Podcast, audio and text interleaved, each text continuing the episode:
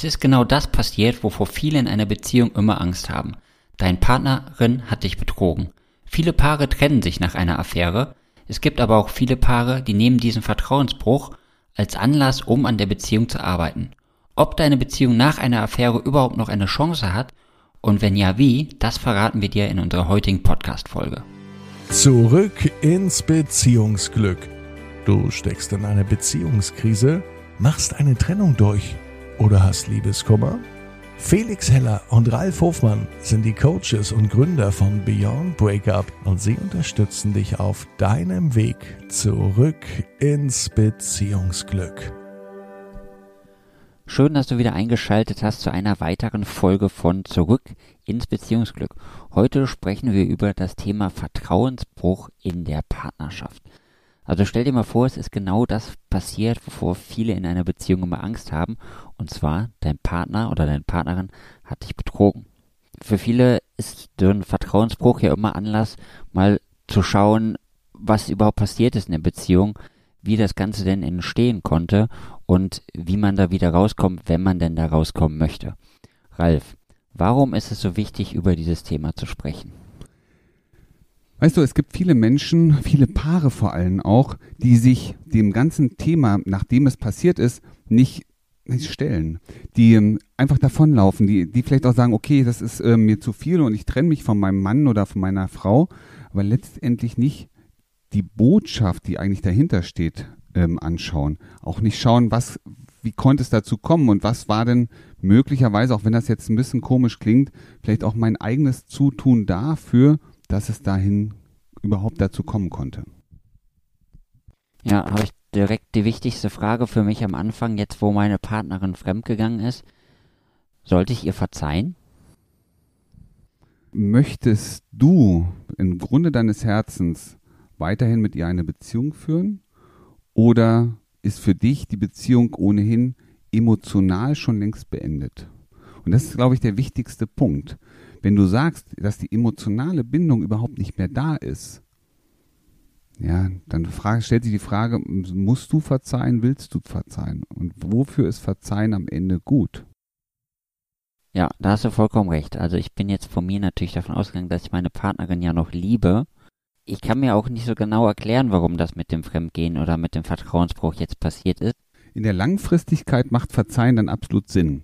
Ne? Wenn du sagst, du liebst deine Partnerin, du möchtest mit ihr wieder zusammenkommen, äh, möchtest, dass ihr eine glückliche Zukunft habt, dann ist das Verzeihen, das Vergeben, sagen wir es mal so, das Vergeben ein wichtiger Bestandteil in der Aufarbeitung dessen, was passiert ist. Es ist nicht das Erste, was gemacht werden muss. Ja, man darf und sollte auch die Verletzung einfach auch mal akzeptieren und diesen Schmerz für sich auch mal spüren aber letztendlich geht es dann in den nächsten Schritten darum, wie könnt ihr in die Aufarbeitung kommen? Wie könnt ihr mit, miteinander die nächsten wichtigen Schritte gehen? Und dann ist das Verzeihen, das Vergeben natürlich ein wichtiger Bestandteil, weil ohne Vergebung kommt ihr nicht mehr weiter.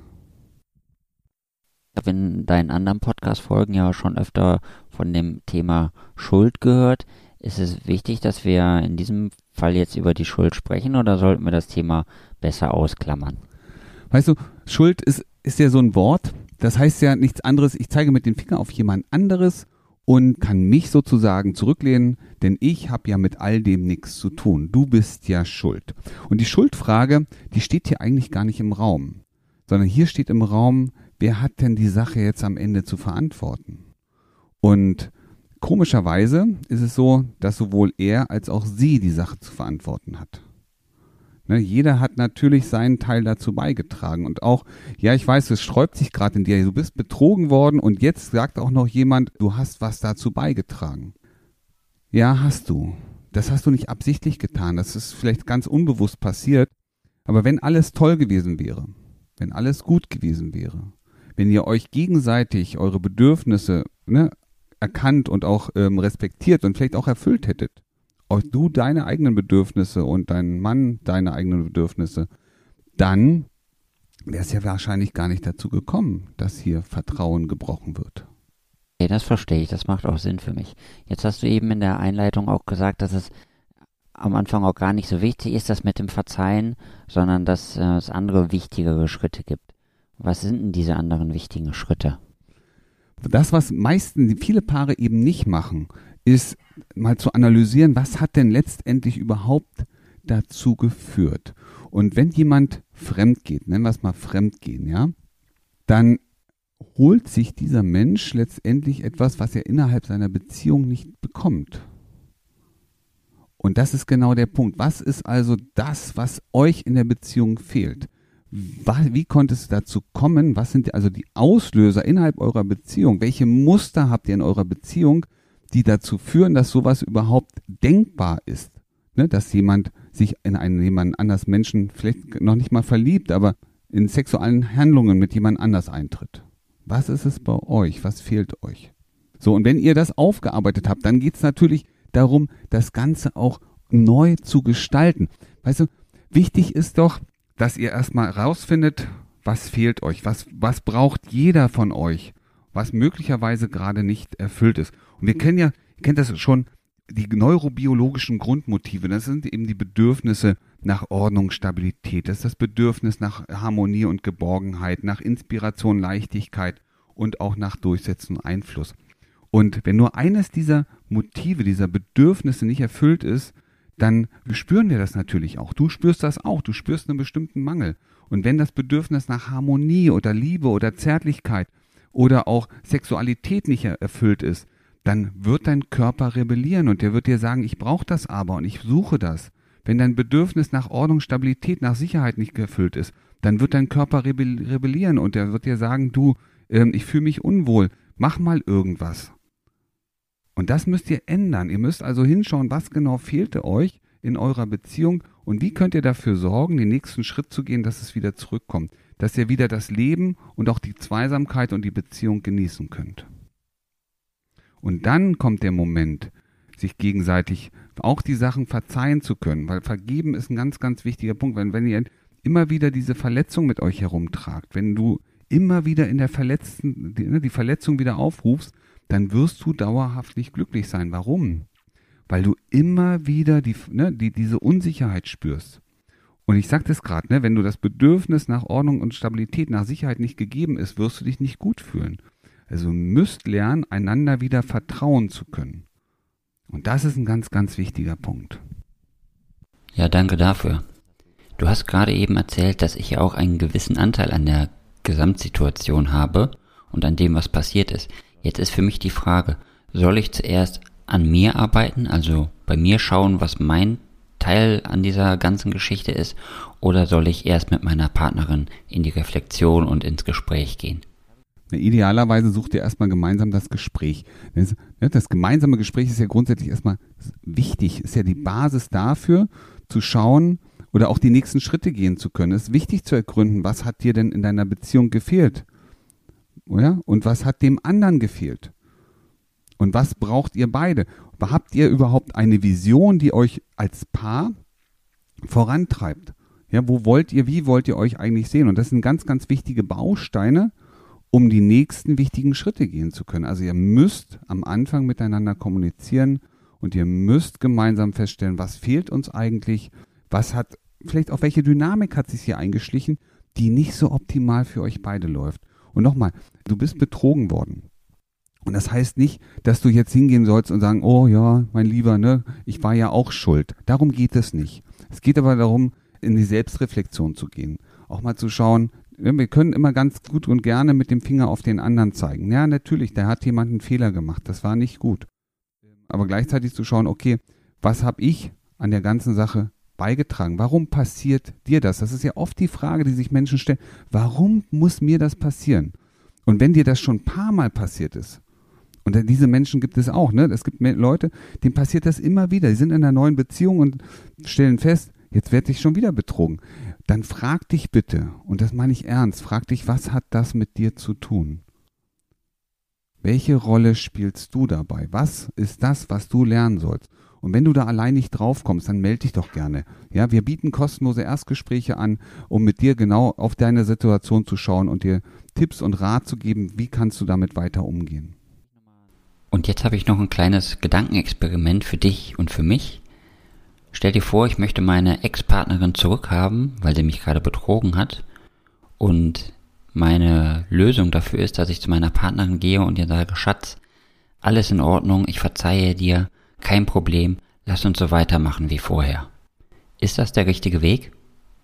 Das ist eine sehr interessante Frage, Felix, weil es gibt viele Menschen, die so emotional in der Beziehung feststecken, ja, diese, diese emotionale Bindung auch zum anderen brauchen, dass sie sich selber und ihren eigenen Wert komplett vergessen, vernachlässigen. Und dann passiert genau das, was du gerade beschrieben hast. Sie fangen an, dem anderen sofort zu verzeihen. Ich verzeih dir, aber lass uns bitte weiter zusammen sein. Ich möchte doch, ne, dass alles wieder so war wie vorher. Und da merkst du auch schon den Fehler im System. Es gibt hier zwei Fehler.